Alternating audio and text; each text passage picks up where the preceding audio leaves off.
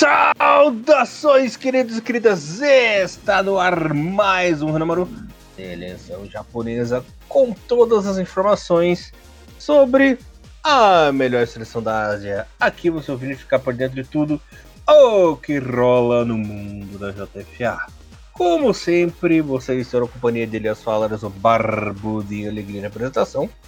Comentários da lenda, Mr. Thiago Recruz. Tudo bem com você, meu irmãozinho? Saudações, Elias. Bom dia, boa tarde, boa noite a todos nossos queridos ouvintes. Estamos aí para mais um, o penúltimo Rinomaru Podcast sobre a seleção japonesa de 2023. Yes, sir. Dá pra dizer até que foi o último, porque provavelmente tenta fazer uma livezinha no final do ano aí.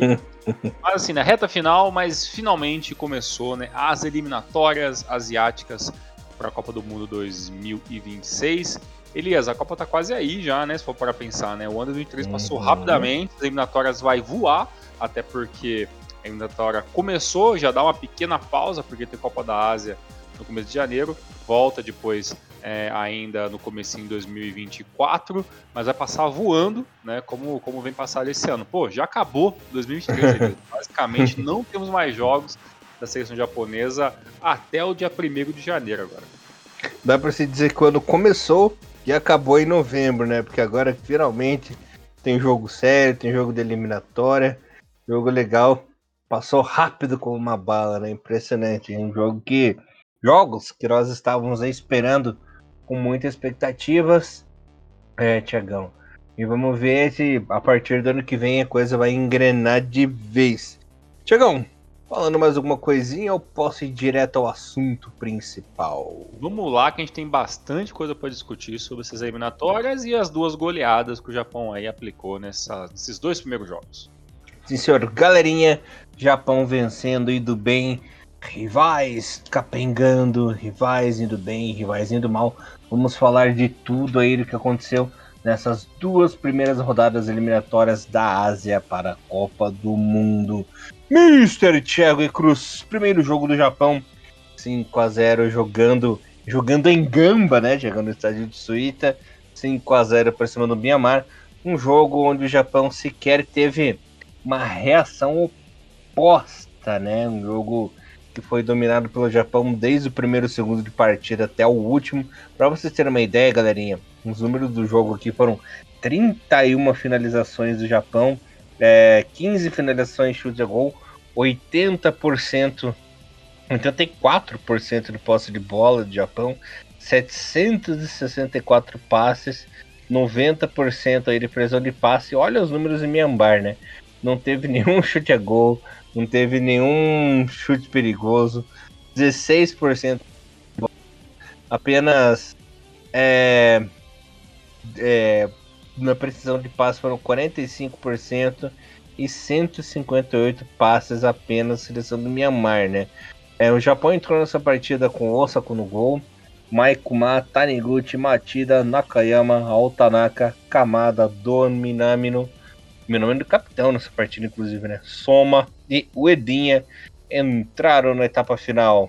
O Maekawa, o Morita, o Sano, o Hosoya, e o Tsuyoshi Watanabe, né? Os gols, vou falar os gols rapidinho aqui, depois a gente discute um a um, né? Cada desses gols. O Edinha fez um hat-trick, Thiagão. Gol aos 11 minutos, né? Gol de cabeça. Depois, no fim do primeiro tempo, só deu aquele totó para tirar do goleiro. E fez um gol no começo do segundo tempo. Kamada fez o seu golzinho também. E o Doan fez o gol no finalzinho já do segundo tempo, né? É, nesse jogo contra a seleção do Mianmar, Tiagão, é claro, o resultado de 5 a 0 é um resultado que empolga, deixa todo mundo feliz. Só que, no meu ver, foi um resultado enganoso. Por que, que eu falo isso? Porque foram 31 chutes a gol, 15 né, direto na meta do gol, e entraram apenas 5, né? Lembrando que nos últimos, no último jogo entre Japão e Mianmar, se não me engano, foi 9 a 0 né? 11 foi, zero, foi 10, eu acho que foi, foi 10 a 0. 10 a 0, é, então. Já diminuiu, né? Então diminuiu 50% aí. Claro que o Japão entrou sabendo que não teria ali muita resistência, mas eu achei que faltou aí um, um pouquinho melhor essa pontaria aí do Japão, Tiagão. Até porque é importante fazer uns saldinhos de gols a mais, porque as equipes são muito fracas né, nessa segunda fase das eliminatórias. Claro que não vai ter nenhum perigo, ah, mas é difícil o Japão não se classificar, claro. Praticamente impossível, né? Mas poderia ter caprichado um pouquinho mais na mira, né? Oh, lá vai o momento chato on, né, ligado aí. Não, não, eu acho que eu acho que é assim, Elias. É, é, a gente já vem falando isso há muito tempo. Não é novidade para ninguém que eu vou falar agora. É que eu, particularmente, acho muito maçante até essa, essa segunda, que na verdade é a primeira, é a primeira fase para nós, mas é a segunda fase porque já teve já uma, uma, uma pré-eliminatória, né, que eliminou vários times menores e aí formou os grupos que a gente está vendo agora. É, mas ainda é, um, é uma, é uma fase de confrontos muito ruins. A gente vai ver toda, até o final dessa, dessa fase da eliminatória, que o Japão dificilmente vai ter alguma dificuldade. E se tiver, vai, a gente vai acabar criticando porque não é para o Japão ter dificuldade nenhuma nesse grupo, né? É, Mianmar, Síria, Coreia do Norte, assim, são, são equipes que, que estão muitos degraus abaixo da seleção japonesa e basicamente se o Japão vir aqui golear todos os jogos, ou pelo menos ganhar de 3 a 0, né, a maioria deles, não vai ser espanto nenhum para a gente. É, o, o, talvez o que o maior problema, Elias, que você faz é um resultado enganoso, é, antes disso, só fazer só um, um, uma pequena observação. Eu também fiquei com essa dúvida que era o, o Minami, o artilheiro, mas na verdade foi o, é, foi o lateral, foi o Nakayama, o, o lateral ali, do, o, que foi o capitão dessa, desse jogo contra a Myanmar. É, é que em alguns momentos parecia que, que tinha sido o Minami, mas não, era, era o Nakayama. E e nesse, e nesse jogo, o que acontece? Né? O Japão ele, ele domina o jogo, que você falou desde o começo, os números de Myanmar é, beiram, beiram um ridículo, né? Realmente, uma seleção muito mais fraca, sem condições nenhuma de levar perigo para o Japão. E, e, isso é uma pena, né, Elias? Porque é, uma, uma das posições que a gente quer mais ver como o Japão vai chegar até a Copa do Mundo é a posição de goleiros, né? Então, durante toda essa primeira fase, provavelmente a gente não vai ver, independentemente de quem são os goleiros, é, é, a gente talvez não veja eles trabalhando muito, né? Quanto, é, tanto que, sinceramente, eu já tinha até esquecido que teria sido o com o goleiro desse jogo contra a Mianmar, porque a Bosch simplesmente não chegou nele, né? E depois teve a troca de goleiro ainda, né? Que entrou o Maekawa e tal. É, mas ali apenas para dar um, talvez um ritmo de jogo. É, mas assim, o Japão domina o jogo, é, já desce no intervalo já com placar de 3 a 0 né? E isso se repete contra a Síria. E, e, basicamente o segundo tempo é, é simplesmente é, um, um, o Japão esperando o tempo passar, né? Mianmar se fechando para evitar uma goleada, porque basicamente todo mundo no grupo, tirando o Japão, luta pela segunda, pela segunda vaga do grupo, né? Para tentar essa chance de poder passar de fase, enquanto é, o Japão é, domina com, com, com, a maior facilidade do mundo. É, e uma coisa que eu percebi bem nesse jogo contra a seleção de Myanmar, aliás, não sei se você vai concordar comigo, se você percebeu isso também, é que o Japão simplesmente esperou o erro do adversário, né? Então, é, nesse jogo que teve o hat-trick do, do, do Edinha, é, no, no, primeiro, né, o, o, o Minami espera né, ele, ele se desmarcar dá o passe por cima, o, o, o, zagueiro de Mianmar, em vez de tentar subir junto com o Edinha, ele tenta colocar a mão no, no jogador, ou seja, não, sem impulsão nenhuma, o Edinha vai lá, desvia e faz o gol. É, no gol do Doa, né, que é o que foi o terceiro, eu, perdão, no, no, terceiro, no segundo gol é, do Eda do jogo, né, que foi o terceiro, né, que era o Eda, o Kamada e depois o Eda de novo. É, também, novamente, o Doan espera, o Eda dá o movimento, toca na frente, livre de marcação, finaliza pro gol, né. O gol do Kamada também, né? Foi num, é, num, num, num, toque do, do Tanaka, onde ele também conseguiu se desvencilhar muito fácil. Então, a maioria do, dos gols é, dessa partida foi o Japão esperando o adversário ver o que ele ia fazer, faz o ataque, a, a equipe não consegue é, né, sequer é, é, igualar o ritmo contra o Japão e os gols foram saindo atrás do outro. Né, e no final teve até ali um, um, um, um golzinho ali do, do Doa no final com com o toque do Morita, que, que eu vi que muita gente estava puxando é, a orelha do Morita ali e tal. Ele fez uma, algumas finalizações que ele acabou chutando para a lua e tudo mais. É, o Morita. Não é, é, a função dele. Exatamente, não é a função dele finalizar. É, estava ali naquela posição de finalizar porque Mianmar toda atrás, da, basicamente uhum. dentro, dentro, do gol, e aí o Japão ele vai avançando, né? E, e nessa partida, Elisa, para você ver, né? É, o Japão dominando, jogando fácil. Pode falar. Só, só dando um adendo dessa do Morita, mas eu sou um hater do Morita aí, porque eu sou chato nisso, que, pô, pra quem já teve volante como Hasebe, Inamoto Endo e Abe, o Morita tá, tá bem abaixo. Sim, pra dizer, sim, dá para dizer que ele é o patinho feio aí dessa seleção não, japonesa. Eu não, concordo, ele, concordo. Não me, ele não me convence. O, o, o, Morita, eu acho que ele, ele vem numa situação que é assim. É, ele até tinha ficado um pouco, né, alguns jogos fora da seleção, não sei se era, acho que até por lesão, se não me engano, um tempo atrás aí, ele ficou muito fora de jogos durante um certo período da seleção japonesa. E a gente meio que já se esqueceu um pouco qual é o estilo de jogo do Morita. Né? Ele é muito bom no passe, ele é muito bom no cruzamento, é o cara que até consegue é, ajudar bem na parte defensiva, mas na parte ofensiva deixa muito a desejar. E, e qual é o problema? É, esses adversários também não, não, não vão a, auxiliar na melhora do Morita, né? Então ele vai ter que melhorar uhum. em clube e trazer essa experiência para o time, né? Porque para a seleção, porque realmente os adversários acabam não não, não dando né, toda esse, essa problemática para ser resolvida. Não colabora. Não colabora. E outro jogador que, que apesar da vitória, é, eu vi muita gente comentando sobre, era a questão do Minamino, né? É, jogou bem, uhum. deu duas assistências nessa partida, né? Mas assim, a, a cara do Minamino é, é uma cara de um jogador que tá bem desanimado, assim, né? Uhum. É, eu, eu acho que é inevitável que passa pela coisa do Minamino que assim, eu estou sendo titular, porque jogadores, muitos jogadores desfalcaram a seleção né, nessa, uhum. nessa convocação, né? Então. É, Chegou. Eu... Oi, pode falar. É, assim, eu sei que você vai ficar brabo comigo, mas eu não tenho como não fazer essa comparação. Eu vejo, assim, o Minamino muito a pegada do Kagawa 2016, 2017, assim. Daquele declínio sim, da sim, carreira não é errado, dele. Não. Sim, sim, para a seleção até assim você já via que que, que o Kagawa ele começa a perder um pouco de espaço, os resultados não não tem os resultados que aparecem positivos não tem muito o, os pés dele ali como né, um protagonista naquela equipe, ele vai meio que minguando, né? Mas ainda ele chega na Copa do Mundo, né, de 2018 e tal. É, é, enfim, a comparação realmente ela faz sentido e não, não, não acho ruim. É, e eu acho que no caso do Minamino, eu acho que é inevitável que, que sempre que você vê ele falando sobre seleção, ele tem um, um, um desejo particular de ser um, homem importante para a seleção. Ele sempre fala de seleção em todas as, a, as chances que ele tem.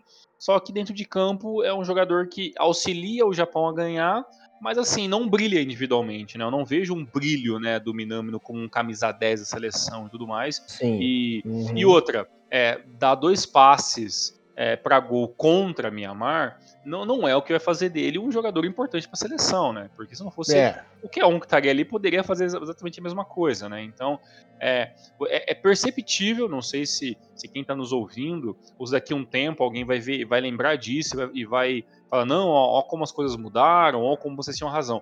Mas eu, eu percebo é, é, é, claramente que o Minamino é aquele jogador que, se o Muriaço não fazer um trabalho particular com ele, ele pode perder o Minamino, porque ele pode acabar desanimando e, e indo para um banco e de lá não saindo mais, né? Porque realmente, uhum. é, dentro de campo, é, de todos os jogadores que jogaram essa partida, ele, ele é o mais cabisbaixo de todos eles, né? Uhum. É, foi o que, fazendo outra comparação assim, foi justamente o que aconteceu com o Nakamura em 2010, né? Ele foi decaindo, foi decaindo, o Okada não foi é, dando prioridade, ele não foi fazendo um trabalho individual. Chegou janeiro de 2010, virou reserva na seleção e perdeu a vaga do time, né? Foi apenas ali. Hum, apenas fez parte da formação da equipe da Copa de 2010 e se perdeu, né, Tiagão? Uma pena, né? Exatamente. E parece que o Minamino, se, como você observou bem, se não for feito aí, não for trabalhado é, a parte mental dele, principalmente, né, vai ter o mesmo destino. É, e diferente do Okada, que, que era até mais linha dura em questão de corte de jogadores e tudo mais, por todo o histórico do Okada, o Moriaço já é muito mais é, é, de tentar pegar o jogador e tentar ajudar todo, o máximo possível. Olha quanta chance ele deu pro Doan, por exemplo, olha quanta chance ele deu pro Asano, né, que é o maior, maior exemplo da, da Moriaço Japan. E eu acho que o Minamino também é um jogador é, que, que, que o Moriaço gosta, né, senão não estaria convocando tanto. É, tem outro, tem muitos jogadores que, que, por causa dessas convocações mais batidas, acabam não tendo muita chance na seleção, não tem chance nenhuma na, na, na seleção. É, e o Minamino ele tem que a, ah, não aproveitar mais, já que ele está na seleção, já que ele é um, um, jogador que claramente faz parte dos planos do Moriaço para 2026. é, tem que ser tratado, porque claramente é, ele é de todos o que mais fica abalado, talvez talvez pela falta de gols, né? Porque quanto tempo tá, o uhum. faz o gol na seleção, né? Então, é, um, um Nossa, jogador. Nossa, nem desse... lembro a última vez que ele fez gol. Eu, eu, eu também, sinceramente, não, não me recordo. Vou ter que ter, dar uma bugada aqui, porque é, para um cara da posição dele, eu acho que com certeza não fazer gols é, deve machucar bastante, até porque toda a parte ofensiva tá voando, né? O Doan, quando sempre que aparece ali nas pontas, joga bem, né? Junhaito dispensa comentários, Kubo tá jogando muito bem na seleção, então assim, é, de toda essa geração atual, o Minamino, ele, ele realmente, dessa linha de frente, né, dessa linha de três da frente, é o que cada vez mais está ficando para trás. Complicado, né, Tio? Você vê que como as coisas no Japão, elas mudam e evoluem rapidamente, né? Antigamente você tinha um certo tempo ali é, de mudanças, e agora no Japão as coisas evoluem muito rápido, né? Então, é, eu pesquisei aqui, a última vez que o nosso querido Minamino fez gol pelo Japão foi nas eliminatórias ano passado, dia 1 de fevereiro, naquela vitória contra a Arábia Saudita por 2 a 0 lá em Saitama. Então, ó, então Ou se seja, ele não fazer gols na, é... na Copa da Ásia, pode, pode fazer um ano Vai de. Vai para dois anos. Vai dois fazer anos. dois anos de jejum. Caraca, então é, não, é muita coisa. É, realmente é. Para um cara que joga tão próximo da área contra ele, né? Como um camisa 10 centralizado ali, é, é, não ter a chance de fazer o gol, até cheio não concluir, realmente deve pesar bastante. E o pior, né? Foi o único gol dele ano passado do Priscila. Cara. Na seleção. Ou seja, não é à toa, né? Nada disso não é à toa, né? É, não é à toa mesmo. Tiagão, é mais alguma coisa que você queira falar desse joguinho ou bora pro próximo? É, o último detalhe é que eu, ficar, eu fiquei procurando um pouquinho ali sobre a questão dos, dos confrontos passados, né? E eu achei muita pouca coisa de Mianmar. Eu achei apenas último, só achei três confrontos contra Mianmar, que foi esse que a gente citou, né? De 2021 10 a 0 e teve um outro 2019, 2019 por 2 a 0 todos pelas eliminatórias, e agora, né, este atual de 5 a 0 Então, é com certeza deve ter mais confrontos, mas os sites que eu acabei encontrando não, não tinha muitas informações. Uhum. Apesar que eu acho que realmente Mianmar e Japão é, não Jogaram tem tantos pouco. confrontos oficiais assim, né? Claro, não contando seleções de base, que aí sim realmente tem mais confrontos, né? Mas Diferente de Mianmar, a seleção da Síria é uma seleção que o Japão já está um pouco mais acostumada, né? A enfrentar aí e um pouco mais cascuda, né? Então a gente vai poder conversar sobre isso, apesar que nesse jogo nem, nem tão cascuda assim, né? Inclusive a seleção da Síria fez um aquele famoso amistoso dos 20 anos de classificação do Japão para a Copa do Mundo, né? Aquele 1 a 1 o Kono fez o gol no finalzinho e tudo mais, né? Para mim é um, é um, dos jogos que eu mais lembro, assim. E fora os confrontos Copa da Ásia e tudo mais, né? Dessa vez, a seleção da Síria não conseguiu. Que a Síria sempre foi uma pedra no sapato na seleção japonesa, né? Um time chato, que sempre dificultou a vida do Japão, seja na Copa da Ásia, seja nas eliminatórias, em próprios amistosos, outros torneios, né? Que se enfrentaram também. Sempre foi aquele time que encheu o saco. Tem duas seleções que sempre encheram o saco ali do Japão, que é a Jordânia e a Síria, né? Inclusive são países vizinhos ali, praticamente. Então é uma vizinhança bem chata ali contra o Japão. Mas dessa vez não teve chatice, não teve resistência, né? A Síria foi atropelada pelo Japão. É, era 40 minutos do primeiro tempo, já estava 3 a 0 né? Lembrando que o Eda desencantou de vez, né? Chegando nessa partida, o Odinha marcou dois gols de jogo. É, o Kubo fez o seu golzinho também. O Sugawara fez o seu golzinho, o Rossoe também. Aliás, o primeiro gol do Kubo foi um golaço, né? Que ele pegou, deu aquele chutão lá. E desses cinco gols foram quatro assistências do Juneito, né? O Juneito voou nesse jogo e jogou muita bola mesmo. E a equipe do Japão foi o seguinte: tivemos uma mudança de última hora, né? É, tava confirmado o Osako no gol, mas o Moriyasu resolveu trocar pelo Suzuki. Então, entrou, até olhei assim, nossa, o que aconteceu? O Osako tá diferente, era o Suzuki no. Né? Então, o Japão entrou com Suzuki, Sugawara, Taniguchi, Tomiyasu e Hiroki Ito. Morita, Wataru Endo, Junya Ito, Kubo, Asano e Uedinha entraram na etapa final Koki Matida, ídolo do Tiagão, Doan, Hosoya, Minamino e Aotanaka, né? Seleção da Síria que pela primeira vez perdeu seu paredão, né, no gol era um goleiro diferente. E talvez por isso que a Síria levou cinco gols do Japão, né? Porque a lenda não estava presente dessa vez. É um goleiro que sempre dificultou a vida do Japão. Lembra dele, Tiagão? Cara, eu, eu tava tentando lembrar, o, eu lembro da filme, mas o nome eu não lembro mais não, ali, sinceramente. Moçabalhos. Ah, nossa, é verdade, cara. Nossa, é verdade. Cara, você falou o nome, putz, cara, o, nome é, é, todo, todo pomposo ainda, né, cara? Ele uhum. se aposentou mesmo da seleção do futebol ou ele só não foi convocado? Não, ele aposentou. Ah, ele, ele... aposentou mesmo. Ele é de 83, né? Tem um quarentão. Caraca, já tá ele 40 aposentou... anos já. Ele aposentou em 2019. No Alcaramã. Olha só, muito bom. Ó, esse. A, a seleção síria não, não tenho conhecimento quase nenhum de futebol árabe, mas assim, alguns nomes assim eu lembro indicar bem assim, de, de, de ver muitas vezes esse goleiro da Síria é, é, também não. não é, claramente a gente já viu muitas vezes em jogos antigos aí. É, Elias, é, dá para dizer, não sei se você acompanha é, que este, esse resultado contra a Síria é, é, mais por uma talvez uma geração nova que está que tá vindo ou realmente é, o futebol sírio ele, ele já não é talvez nunca foi um de nível alto dentro da Ásia obviamente mas já foi um time um pouquinho mais complicado de se enfrentar. Essa, essa, dificuldade, essa dificuldade, talvez, da Síria de parar o Japão é mais, talvez, por qualidade do Japão, ou talvez porque a, essa seleção atual da Síria é um pouco mais abaixo do que desses últimos anos que você lembra aí? É, existem três fatores aí que atrapalham um pouco a Síria. A primeira realmente é a dificuldade, porque o Japão realmente é um time muito bom, né? Que melhorou muito, né? Só um pouquinho é um arraial aqui agora até piscolos. É, é um time, o Japão é um time que melhorou muito nesses últimos anos, então é bem opressor assim, bem ofensivo e não deixa os adversários da Ásia jogarem, né?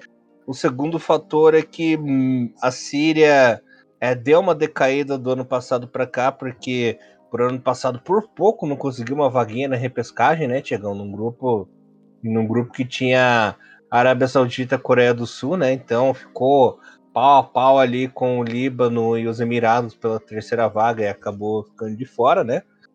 E o terceiro fator é o fator guerra, né? Que sempre acaba dificultando ainda mais esses países ali do Oriente Médio que passam por essas dificuldades, né? E isso acaba atrapalhando um pouco, ainda mais agora que está numa, numa parte bem tensa ali é, nos últimos meses, né, Tiagão? Isso aí acaba interferindo até um pouco no psicológico dos jogadores, né? Mas a Síria é um time que não tá tão ruim quanto pareceu nessa partida. É que o Japão mesmo dominou o jogo é, dos 90, do começo do jogo até o fim do jogo, não deu ali a chance para os Sírios, né? Mas não é um time, um time que não joga tão mal assim, não, Tiagão. Mas acabou sucumbindo diante do Japão, né? Lembrando que Nessa partida, a Síria deu apenas dois chutes a gol e o Japão deu 19, né? Mais uma vez a posse de bola do Japão muito superior, 71% a 29. Trocou aí 639 passes, a Síria trocou 262, né? Então são números aí bem altos é, para cima do Japão, para cima da Síria. E, e lembrando que na primeira rodada a Síria ganhou da Coreia do Norte, né? Então é um time que vai disputar pau a pau até a última rodada, né? Não é, dá para conseguir... uma olhadinha. Tava até dando uma olhadinha aqui, a seleção da, da, da Síria, desculpa ter até te interrompido, é, a faixa etária dela nem é tão nova assim, né? A faixa etária é, média do time é de 30 anos, porque os goleiros, por mais que, que tenha é, que tenha aposentado um goleiro clássico aí com 40 anos, mas tem, por exemplo, o Taramoça tem 36 anos. Né? Então, o goleiro Almar, né, que o Ibrahim Alma que, que jogou, ele tem 32, né? Então, assim, os goleiros da, da Síria, e ainda tem alguns laterais com, com 30 anos, né, volante reserva com 33, então, assim, é, é, a, apesar de, de, ter muitos nomes novos nessa seleção, é uma seleção que é, não é tão nova assim, né? Já, já tá uhum. já com cara de envelhecida já, né? E... Essa, essa, essa última eliminatória para essa. E os craques, né, da, da Síria, o, o Al-Soma, por exemplo, tem 34. E o, o Al-Mawas já tem 30 anos também, né? E o nosso querido Youssef já tem 36, né? Então, é um pessoal que tá mais pro fim da carreira. do que o começo, né? Complicado. É, então assim, não nem é um, então, eu na minha cabeça era uma seleção um pouco mais rejuvenescida, mas nem tanto. Então é um trabalho não, que já não. tá, né, já tá acontecendo já, já pelo menos a, a É o mesmo time do ano passado. Né? Então, assim, é, é, é alcançar, claro, é colocar um, um, joga, um jogadores tão mais velhos para tentar parar um Japão tão rápido, então talvez a gente já tenha entendido aí essa, é, o porquê talvez dessa, dessa dificuldade. Diferente, por exemplo, de Mianmar, né? Que a, que a faixa média né, etária de Mianmar é 25 anos, né? Então você tinha muitos jogadores de 19, 22, tinha um outro ali de 30, 28 anos tal, mas a grande parte da seleção tem, tem 24, 26 para baixo, né? Então, realmente. Mas assim, Elias, vendo fisicamente jogadores da Síria, é, é, então uma, uma, seleção ok para os padrões asiáticos, né? Todos é, fisicamente muito bem, correndo, claro. É, quando ele vai tentar disputar a corrida ali com o Dinhaito, o Dinhaito ganhou praticamente quase todas pela velocidade explosão.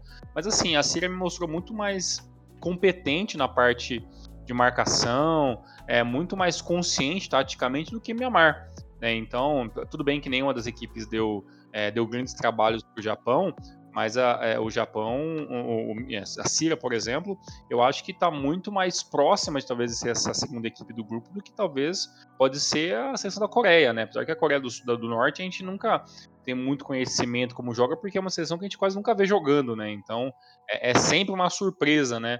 O que a, a, a nova ou a velha seleção da, da Coreia do Norte. E nesse jogo, Gleison, como você falou, o Kubo fez um belo gol de chute de fora da área ali. É, sempre cobro muitos do Japão, esperar que o Japão finalize mais dentro de fora da área e, e, e evite depender muito desse tic-tac e esperar que a bola pingue para alguém dentro da área, né, para finalizar sem o goleiro, né, porque é um, é, até no, no jogo contra a Myanmar aconteceu muito isso, né, do Japão entrar para dentro da área, esperar o último momento para dar o toque e aí, né, deixar o centroavante livre ali, que no caso era o Edinha, para empurrar para dentro do gol. Mas é, nesse jogo, ainda teve um, um o quarto gol, que para mim foi bem interessante, que foi ali o. Foi na falta, né? Que o Kubo rola e o Sugawara bate, né? Uma jogada ensaiada, a bola entra. Uma paulada. Grande gol, gol de falta. E agora eu tava com, na dúvida se foi o segundo ou terceiro gol do, é, do jogo, eu acho que foi o segundo gol, o jogo do Ueda, que a bola começa numa jogadinha é, na entrada da grande área, o Japão ele vem trazendo a bola, né, e, e aí o Asano faz, o, é, faz ali o toque com o Ito, né, e o Ito faz o cruzamento, né, e aí o cruzamento vai é, do, do, do, Ito, né, do lateral pro Junhaita, o Junhaita vai lá, desvia de cabeça, pro Edinha fazer o gol. Então, assim, esse gol achei bem interessante, que vem de todo um trabalho, né? Todo mundo fazendo as suas funções, né? O Asano esperando é, o Ito passar ali, né? No caso, o Hiroki Ito passar para ele fazer o toque na frente, o cruzamento perfeito no segundo pau pro Ito desviar de cabeça pro Edinha. Então, assim, esse é um, um, um gol que é, me, me brilhou os olhos, porque teve um, teve um posicionamento tático ali. Né? Então, eu, eu, acho, eu acho legal quando vejo o Japão ter esse tipo de evolução é, não só dos jogadores, mas da tática do clube, do, do time é, como um todo, né?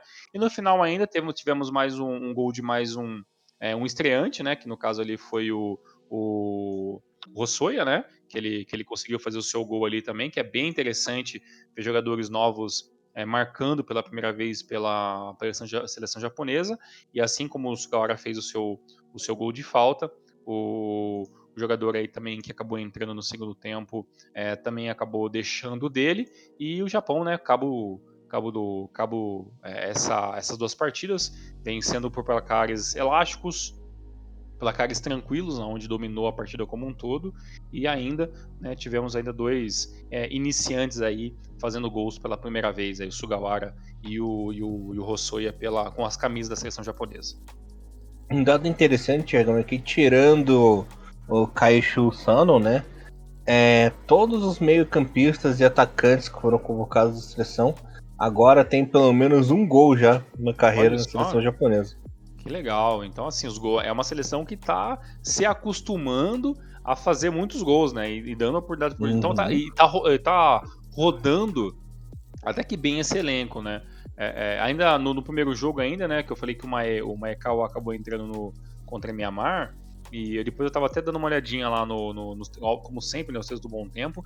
E até está uma coisa legal que o, o Maekawa, ele é, ele é filho, né, do, do, do Dazuya Maekawa, que era um goleiro lá nos anos 90, né, então agora... Né, Aquele que, perebento. Exatamente, que é até goleiro reserva, né? Se não me engano, jogou Copa da Ásia 92 e tal. Uhum. Tá, tava no, na, no, no, no, jogo lá, né? Do goleiro de Doha e tudo mais.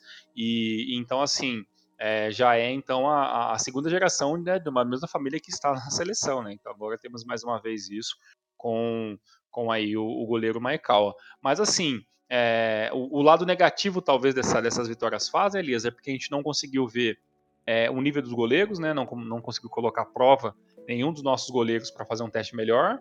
E o Japão, claramente, né, aí talvez entre num, num, num, próximo assunto nosso, que a seleção japonesa começa a ficar, é, talvez, mal acostumada com resultados fáceis, né? Uhum. E você uhum. sabe como toda boa fase tem, talvez, um fim, né? e aí a, a, nossa preocupação é quando essa boa uhum. fase passar, né? O que que é como o Japão vai vai, vai lidar com essa situação, né? Porque é, até, se me engano, é já a terceira vez da história do Japão que a gente consegue uma, uma, uma sequência de oito vitórias consecutivas.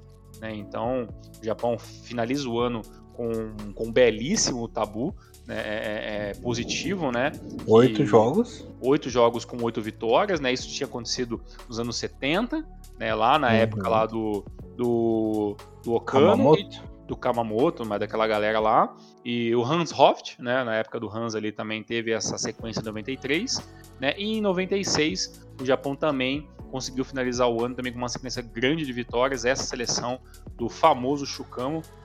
E, então assim, já é a quarta vez né, na história do Japão que a gente consegue é, igualar esse essa, esse ponto positivo que é ficar oito partidas sem, sem perder, oito vitórias consecutivas, fechar o ano muito bem, mas é, essas, é, essa para mim essa é, esse ponto positivo é muito interessante até a terceira linha, né? Porque alguns adversários realmente são mais fracos, mas o ano 2023 foi legal, né? Se você parar para pensar que a gente é, goleou El Salvador, né? Que é uma seleção que não esperava muita coisa goleou a, a, equipe do Peru. Quem esperava talvez uma seleção um pouquinho mais cascuda e não veio. Né?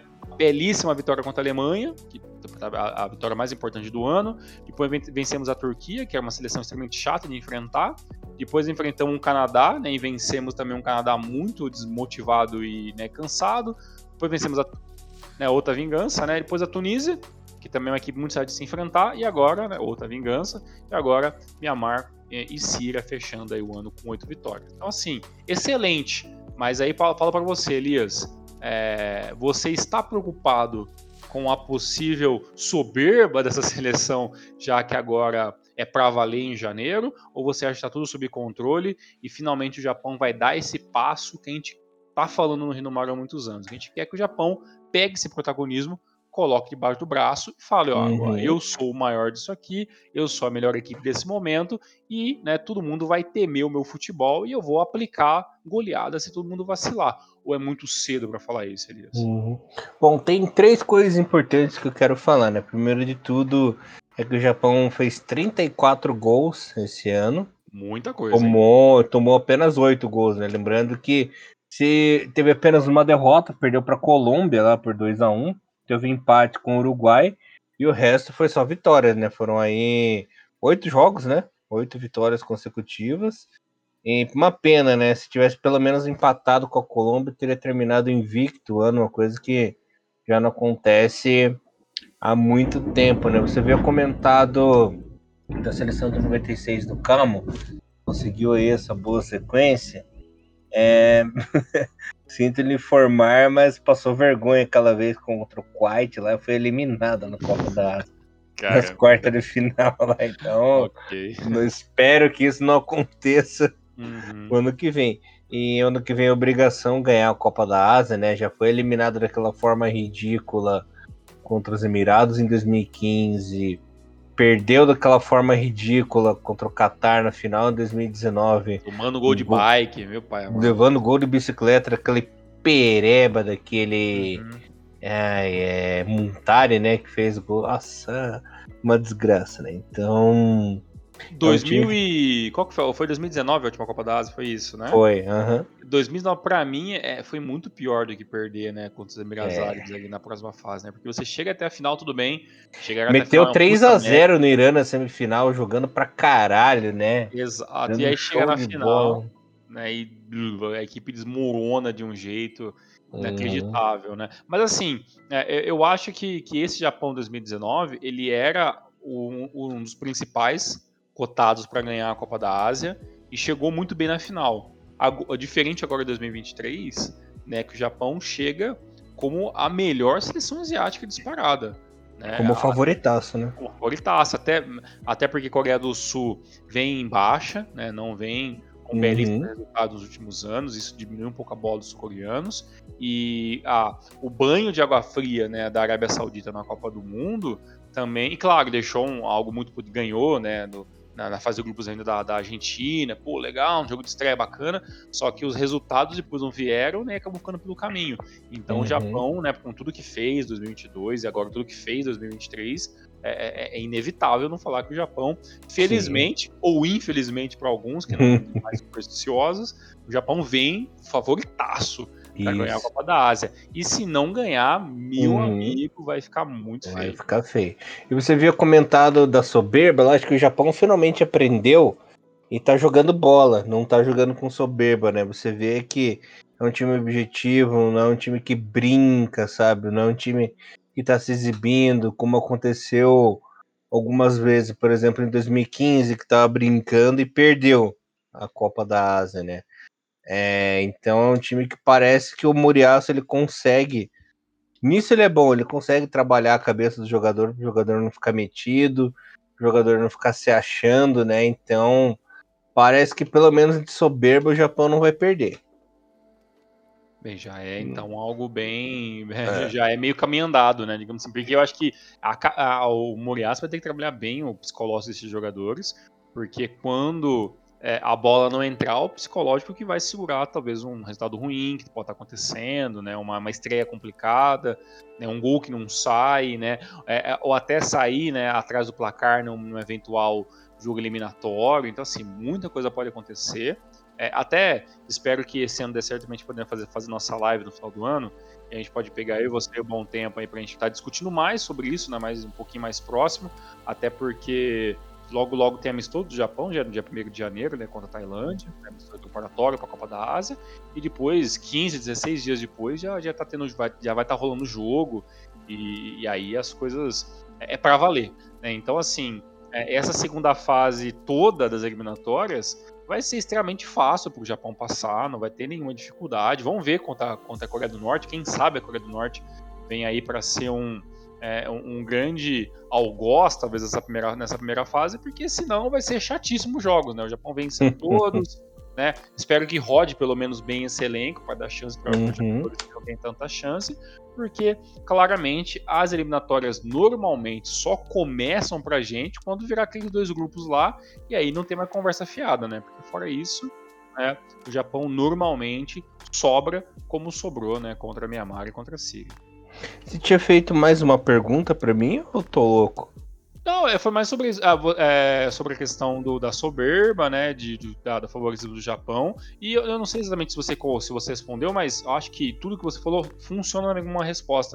Mas essa questão do é, é, de, de o que pode acontecer se o Japão é, é, entrar, vir como favorito e as coisas começarem a não funcionar em campo, né? Como é que talvez isso pode é, influenciar negativamente, porque até agora tá fazendo gol doidado, mas chega lá, tá perdendo de 1 a 0 para um Uzbequistão e a bola não tá entrando, uhum. é, é, diferente, né, quando, a, quando tá valendo um caneco, né? É, o bom, assim, é que o Japão se mostrou na própria Copa do Mundo um time calmo e paciente, né, você não vê mesmo perdendo para a Espanha na Copa do Mundo, mesmo perdendo para a Alemanha na Copa do Mundo, mostrou que é um time calmo, né? Atrás do placar foi lá, conseguiu empatar, conseguiu virar, né? Então eles têm que usar dessa calma, dessa cabeça fria aí na Copa da Ásia, né, Tiagão? Então se conseguiu contra a Alemanha, se conseguiu contra a Espanha, é possível reverter o placar contra as equipes ali na Copa da Ásia, né? Só saber jogar direitinho, não é contra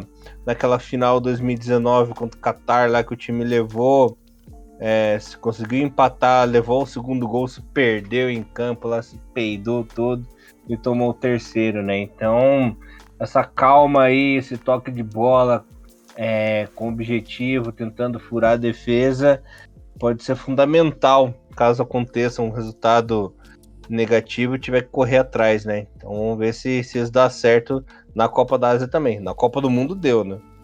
Pois é, espero realmente que isso aconteça, porque a gente vai precisar muito desse, desse, desse resultado e de todo essa. É, de todo esse trabalho mental, né? Pô, e, e, outra coisa, né, que é muito importante a gente, a gente frisar, falta aí um pouco mais de um mês e um mês e meio, dois, né? Um mês e meio, dois, dois meses, né? Basicamente, quase dois meses para começar a Copa da Ásia, e o Japão tem aí uma sombra de lesões que está acontecendo na América torta direita nas últimas colocações, uhum. né? Então espero que o Japão não tenha problemas de, de né, com, com de lesão para a Copa da Ásia, né? Então, é, é, porque pode mudar muito o time, né? Então tem esse, essa problemática, né? Que eu espero que, que a gente não tenha nessa né, dor de cabeça é, para esse campeonato tão importante que a gente está esperando desde o vexame de 2019.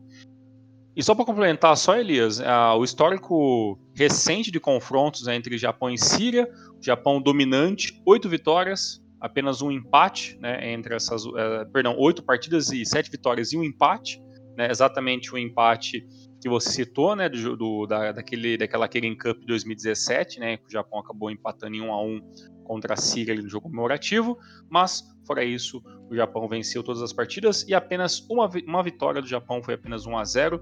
Aconteceu lá em 2006. Fora isso, apenas placares com dois ou mais gols no placar Elias Fallers. Maravilha, Mr. Thiago Cruz, encerrando o assunto Japão e Síria. Para a gente terminar o programa com estilo, queria comentar com você que nós tivemos aí já duas rodadas eliminatórias, né, dando uma passada geral nos resultados. Eu vou falar os resultados só da segunda rodada e daí a pontuação de como estão os grupos, maravilha? Maravilha, Tiagão. O Kuwait ganhou fora de casa do Afeganistão por 4 a 0 A Jordânia perdeu em casa para a Arábia Saudita por 2 a 0 A Arábia Saudita começando bem. Emirados Árabes 0, Bahrein Aliás, Bahrein 0, Emirados 2, né, Tiagão? É, o Kirguistão surpreendeu e venceu o Oman em casa pelo placar de 1 a 0. A seleção da Palestina é, perdeu para a Austrália em, em casa em tese, né? A Austrália venceu como visitante por 1 a 0. Lembrando que a seleção da Palestina já havia empatado com o Líbano na primeira rodada, né? Então, para quem está numa situação tão complicada com guerra lá, o time até que está surpreendendo. É, o Qatar visitou a seleção da Índia e venceu pelo placar de 3 a 0 Lembrando que a Índia havia surpreendido na primeira rodada, né? Venceu de 1 a 0 Ai, me fugiu quem que a Índia venceu na primeira rodada, mas venceu, né, Checão? É, detalhe que a Índia ela não vencia é, uma partida eliminatória fora de casa. Venceu o Kuwait, né? Tô vendo que venceu por 1 a 0 E a Índia não vencia uma partida eliminatória é, fora de casa desde 2001, né? Então eram 22 anos aí sem vencer fora de casa eliminatórias e venceu. Em detalhe nesse jogo entre Índia e Catar, que o Catar venceu por 3 a 0 é com um velho conhecido da torcida do Curitiba jogou esse jogo. Hum. O lateral esquerdo, Lucas Mendes, Tiagão. Ele que começou a carreira aqui no Coxa, fez a base toda no Coxa, estreou com seus 34 aninhos na lateral esquerda da seleção do Qatar, né? Olha só. Uhum. Simplesmente aquelas, aquelas histórias, notícias que simplesmente do nada acontecem, né? Simplesmente do nada, Lucas Mendes, Lucas Habib Mendes na seleção do Qatar, né? É, continuando os jogos aqui. É, sempre tem as pérolas de Elias Soares, né? É, o Nepal perdeu em casa pro Iêmen por 2 a 0 Uzbequistão e Irã ficaram 2 a 2 Detalhe dessa partida é que o Irã chegou a abrir 2 a 0 né? Nesse jogo. O Uzbequistão conseguiu no fim do jogo, né? Empat... É, diminuiu no começo do segundo tempo e aos 83 minutos, quase 40 do segundo tempo, conseguiu empate, né? É um jogo muito bom para a equipe do Uzbequistão. Mesma coisa entre Hong Kong e Turcomenistão, né? 2 a 2 O Turcomenistão saiu na frente e a seleção do Hong Kong conseguiu chegar ao empate. Aí um jogo que chamou muito atenção dessa rodada foi a vitória fora de casa da Coreia do Sul diante da China, né, Tiagão? 3 a 0 para a China com dois gols do Son e o Jung Song Hyun marcou o seu golzinho também. Tá aí um rival que pode incomodar muito a seleção japonesa caso caia no mesmo grupo na próxima fase, mas difícil, geralmente nunca cai, né? Vietnã perdeu em casa para o Iraque por 1 a 0 Singapura perdeu em casa para a Tailândia por 3 a 1 Nossa senhora, os visitantes estão que estão, hein? É, Taiwan perdeu para Malásia em casa também por 1 a 0 Bangladesh e Líbano ficaram 1 a 1 Lembrando que a Malásia começou muito bem, né? são duas vitórias aí nas eliminatórias. Filipinas e Indonésia ficaram no 1 a 1 Myanmar 1, Coreia do Norte 6. Ó, Coreia do Norte, hein? Ah, mostrando suas garrinhas. Paquistão 1, Tadiquistão 6. E falando da, da outra rodada, né? Quer que eu fale da primeira rodada? Alguns resultados interessantes, chegando? Ah, pode falar que eu acho é sempre uhum. é um show à parte falar sobre as eliminatórias asiáticas. Ainda mais nessa Na... fase tem um monte de time, é. um monte de time diferente. Na primeira rodada que eu havia citado a vitória da Índia, né? Fora de casa, depois de 22 anos e tudo mais. É, a Síria venceu a Coreia do Norte por 1 a 0 é, O Bahrein venceu o Iêmen fora de casa por 2 a 0 A Arábia havia vencido o Paquistão por 4 a 0 né? Aí o Qatar meteu 8 a 1 no Afeganistão, né? Os Emirados meteu 4 a 0 no Nepal. Oman meteu 3 a 0 em Taiwan, né? Iraque 5, Indonésia 1. Olha a diferença de gols da primeira para a segunda rodada, né? O Irã meteu 4 a 0 em Hong Kong. Líbano e Palestina 0 a 0 como havia citado, né? Uzbequistão 3, Turcomenistão 1, Tadiquistão e Jordânia ficaram no 1 a 1. É um jogo dramático entre Malásia e Kirguistão, né? A seleção da Malásia chegou a abrir 1 a 0, o Kirguistão virou para 3 a 1 e aos 94 minutos a Malásia fez 4 a 3 para cima do Kirguistão. Tailândia perdeu em casa para a China por 2 a 1 no clássico das guerras, Vietnã venceu fora de casa Filipinas por 2 a 0. Tiagão entendeu a referência. Coreia do Sul 5, Singapura 0 e Austrália 7, Bangladesh 0.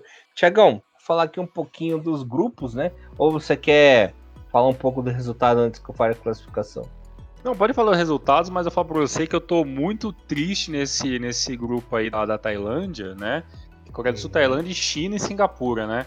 É, vamos ficar, vamos alguma seleção meio né, tradicional aí da, da próxima fase vai ficar de fora, né? Ou Tailândia uhum. ou China, né? Então, realmente um grupinho bem, bem complicado e sempre fica aí a minha, é, a minha torcida pela Filipinas, mas talvez vai ser um uhum. pouquinho difícil passar de fase. Tiagão só gosta de Filipinas porque acha o uniforme muito da hora. Né? Exatamente. E a Malásia é... também.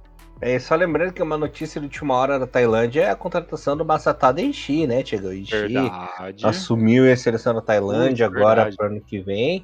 E a estreia dele é justamente contra o Japão, no uhum. dia primeiro naquele amistoso né, em Tóquio, né? Não podemos esquecer disso para falar comentários na, no, no, no, no Renomaru do ano que vem, quando a gente falar da Tailândia, porque é muito legal o Ishi ter essa oportunidade. O herói que classificou o Japão para a final o Kashima Antlers para a final do Mundial de Clube. é, o grupo A, Tiagão, falando aqui da classificação, temos o Qatar líder isolado com seis pontinhos, seguido do Kuwait e Índia com três e Afeganistão zero. Eu acredito que Qatar fique mesmo nessa nessa primeira colocação, o Kuwait e Índia consigam tentar uma briga aí pelo segundo lugar. O Afeganistão, infelizmente, está bem abaixo, né? No grupo B, o líder é o Japão com seis pontinhos, seguido Coreia do Norte, Síria e Mianmar, né? Acredito que o segundo lugar fica entre a Coreia do Norte e a Síria, que Mianmar a gente já viu que não vai fazer grandes coisas, né? O grupo C, que é um grupo bem equilibrado aí, a Coreia do Sul, líder, seis pontinhos, seguido de Tailândia em segundo por enquanto, China em terceiro com três pontinhos e Singapura é o patinho feio, né? Na, ali da competição vai ficar é uma dessas seleções legais aí vai acabar ficando de fora. Acredito que a Coreia passa tranquilamente, mas Tailândia e China, uma das duas vai acabar dançando. Lembrando que é um regulamento ao mesmo da última vez, né, Tiagão?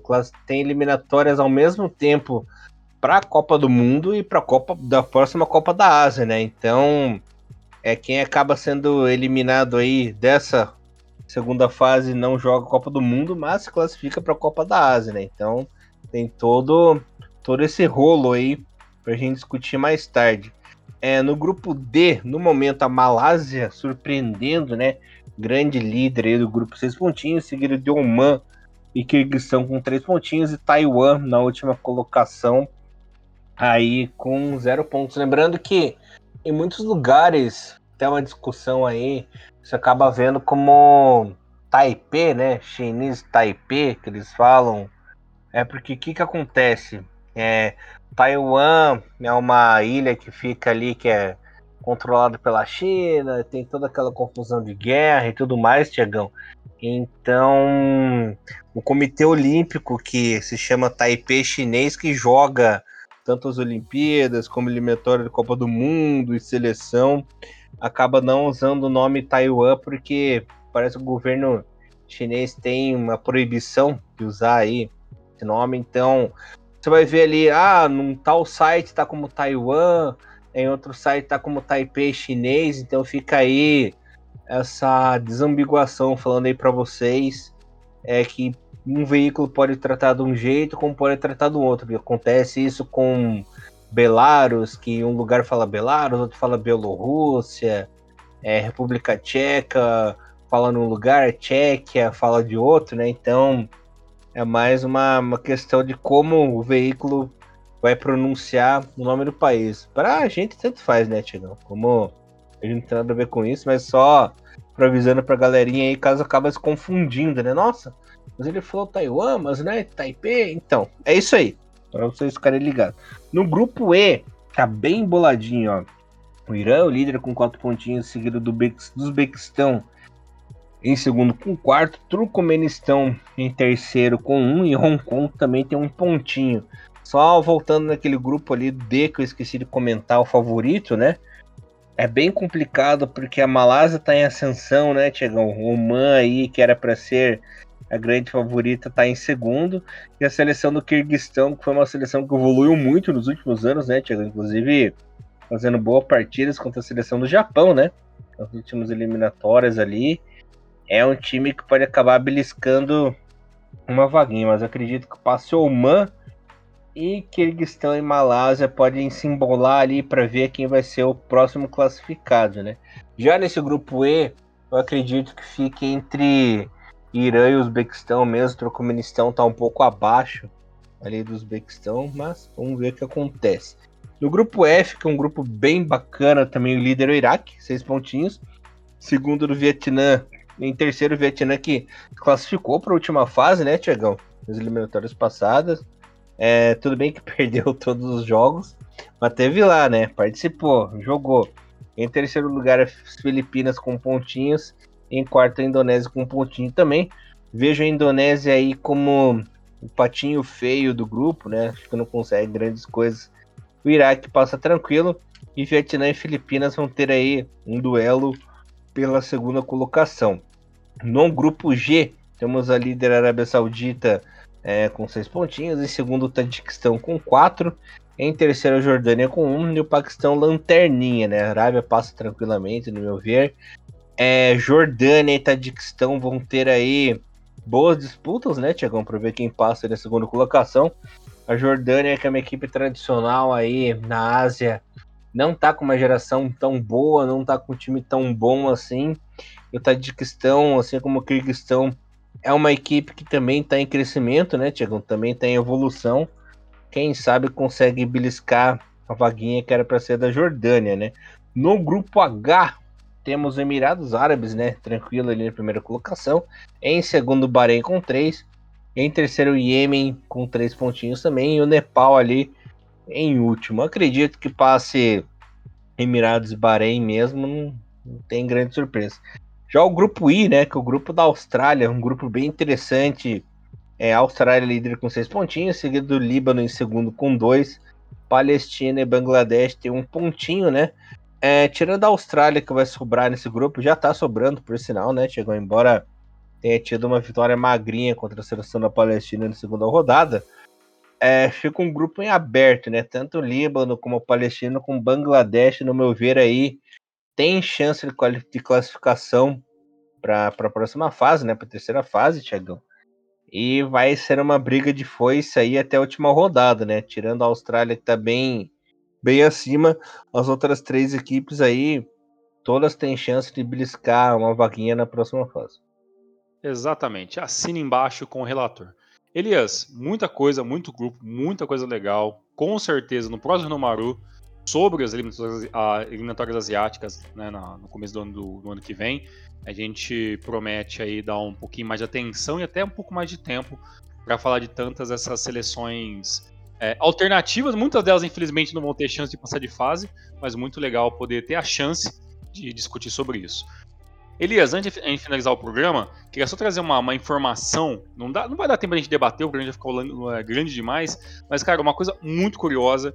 E isso, cara, é o tipo de coisa que só aqui no Renomaru vocês vão saber. É, eu tava dando uma olhadinha na, na questão do, dos jogadores da Coreia do Norte, né?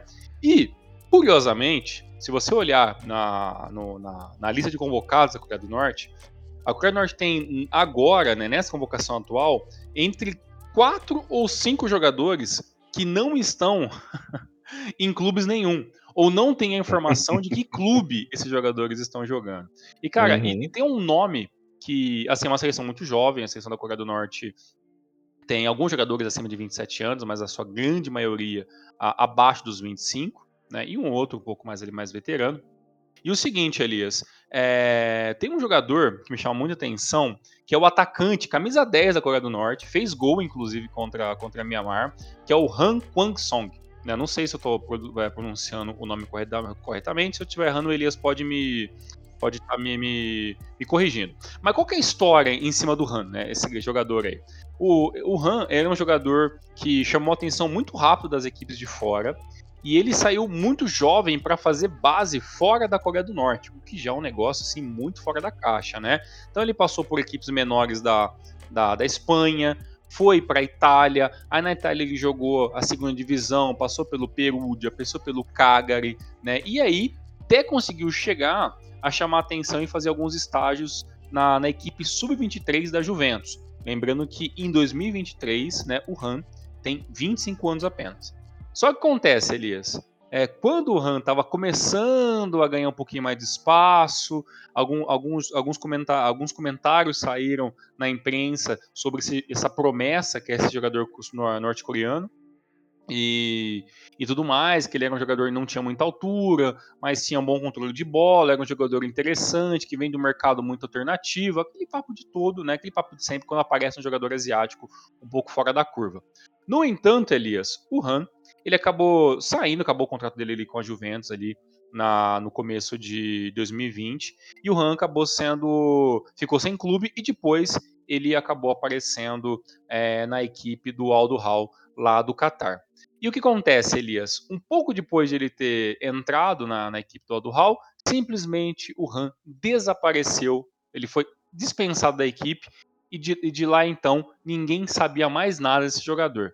Aí você fala, pô, tudo bem, às vezes o cara só não teve algum problema, foi embora, foi jogar na Coreia do Norte e a gente não tem informação sobre o cara, realmente. Mas como que ele foi embora da, da, da equipe, que é meio que é meio esquisito, Elias? Porque é o seguinte, lá em 2019 para 2020, começou a, é, a Coreia do Norte estava muito em evidência nos jornais por causa daqueles testes de, de bombas nucleares no mar. Você deve lembrar disso mais uhum. ou menos que uhum. aconteceu, né? E, e, aí, e aí aconteceu, a Coreia do Norte começou a receber um monte de sanções econômicas, né? Um monte de boicotes econômicos. E começou a surgir é, em alguns tabloides aí europeus que pessoas da, da Coreia do Norte que estavam fora do país estavam mandando dinheiro para o regime dentro da Coreia do Norte. E o nome do Han apareceu no meio dessa lista de pessoas que estariam mandando dinheiro para a Coreia do Norte.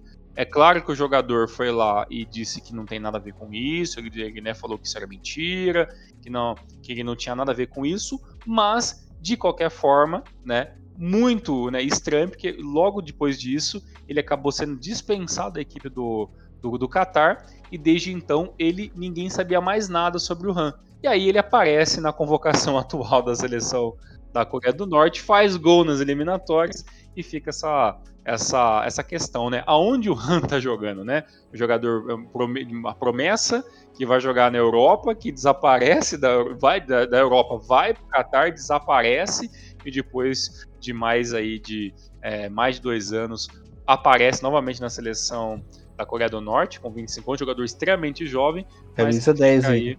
Exatamente. E que fica aí essa, essa curiosidade, né? Aonde esses jogadores da Coreia do Norte que não estão vinculados a clube nenhum estão jogando e fica essa, essa saborosa história rápida aí sobre esse atacante que logo logo vai enfrentar o Japão, né? Aí o Han Wang Song, que tem o nome aí atribuído a esses problemas políticos, né? Porque a, Ásia tem muito hum. problema político, né? Elias comentou muito. aí sobre o problema em Taiwan e também na Coreia do Norte não fica muito longe disso, não. Certo, Elias? Certo. E frisando mais uma vez, né? Nós, o Rino Maru, a galerinha que não temos nada, nada a ver com esses problemas políticos, né? Nossa função aqui é informar, é zoar, é brincar, falar sério. Então, fica aí mais uma peculiaridade do mundo asiático. Eu esqueci de comentar uma coisinha, Tiagão. É que por ter mais classificados para essa Copa do Mundo aí, as eliminatórias vão ser de uma forma um pouco diferente. Posso explicar? Então, para o pessoal se classificar da Copa do Mundo, né, lembrando que na terceira fase tinha apenas uma chance na classificação. Para 2026, a seleção que vacilar não se classificar nessa fase aí, terá três chances de ir para a Copa do Mundo. Como que vai acontecer? Galerinha, é, a terceira fase da Copa do Mundo é a seguinte: vão ser divididos aí três grupos de seis equipes. Os dois primeiros classificados desse grupo vão para a Copa do Mundo diretamente. Os terceiros e quartos colocados desses três grupos irão para uma quarta fase de classificação. E nessa quarta fase serão dois grupos de três equipes. E o que, que acontece? O primeiro classificado de cada grupo vai para a Copa do Mundo. O segundo colocado de cada grupo vai ter aí é, o chamado quinto round, né? Esse quinto round eliminatória é o mata-mata. As duas equipes se jogam em, um, em uma partida única, né, Tiagão? E aí que acontece? O vencedor aí desse confronto joga o playoff intercontinental da Copa. Ou seja, é repescagem da repescagem, né? Exato. Tudo, né, uhum. né? Poder... É bacana, interessante, confuso, confuso, mas claro, durante todo o percurso das eliminatórias, a gente volta a falar sobre isso também. Mas interessante saber que agora com, as, com, as, com mais vagas as regras se modificaram um pouco, né? E espero, claro, que o Japão não esteja é, precisando de nenhuma, né, de nenhuma repescagem, quinto round, nem nada, que isso aí uhum. pra galera que queira pegar essas vagas adjacentes. É, é aquela velha história, por exemplo, cai num grupo lá, é, Japão, Arábia Saudita e Coreia do Sul, por exemplo, uhum. né? Um vai acabar indo para isso, né? Um é, vai acabar indo, né? É, passa Japão e passa a Coreia, certo? O pessoal da Arábia, pô, vamos ser eliminados. Não. Você tem essa chance do quarto round, né? Que são três equipes. Acho muito difícil é, de um time maiorzão assim ficar de fora dessa outra, dessa outra chance, né? Então, quem acabar vacilando aí pode agarrar essa chance de ouro de jogar é, a, a outra repescagem. E aí, se vacilar do vacilo do vacilo, vai jogar a repescagem internacional, como aconteceu com a Austrália nas duas últimas vezes em que jogou Copa do Mundo, né? Chegou eliminando aí seleções como a Costa Rica e Honduras, né? Exatamente, muito bem lembrado. Elias, muito obrigado, muita informação hoje. A gente volta na próxima semana e voltamos a falar de seleção japonesa ainda até o fim de 2023. Elias, forte abraço, tamo junto. Até semana que vem. Valeu, Tiagão. Na verdade, a Austrália eliminou o Peru última vez, lembrei. é isso aí, galerinha. Voltamos a semana que vem. E voltamos com seleção japonesa num especial de fim de ano aí que estamos bolando para vocês. Beleza, galerinha?